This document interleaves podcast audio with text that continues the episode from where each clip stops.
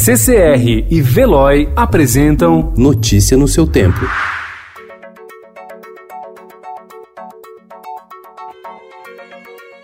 Olá, seja muito bem-vindo. Hoje é sexta-feira, dia 27 de março de 2020. Eu sou Adriana Simino, ao meu lado Gustavo Toledo. E estes são os principais destaques do jornal Estado de São Paulo.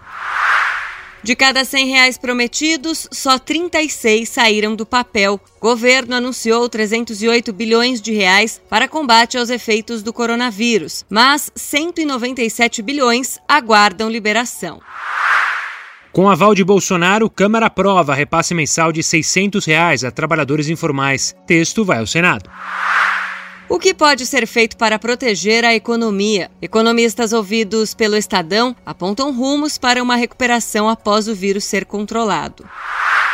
Casos graves sobem 40% e São Paulo pode ampliar restrições.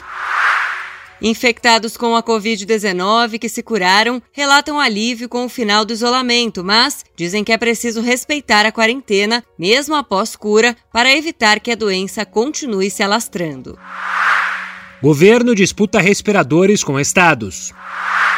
Militares limpam trens do Rio de Janeiro. Decreto do presidente livra igrejas de quarentena. Vetado item que restringe lei de acesso à informação. Artistas e atletas fazem doações para o combate ao inimigo comum, a pandemia do novo coronavírus. Tem que suar, tem que malhar. Vamos malhar em casa. Academias, professores e apps oferecem exercícios online. Notícia no seu tempo. Oferecimento CCR e Veloy.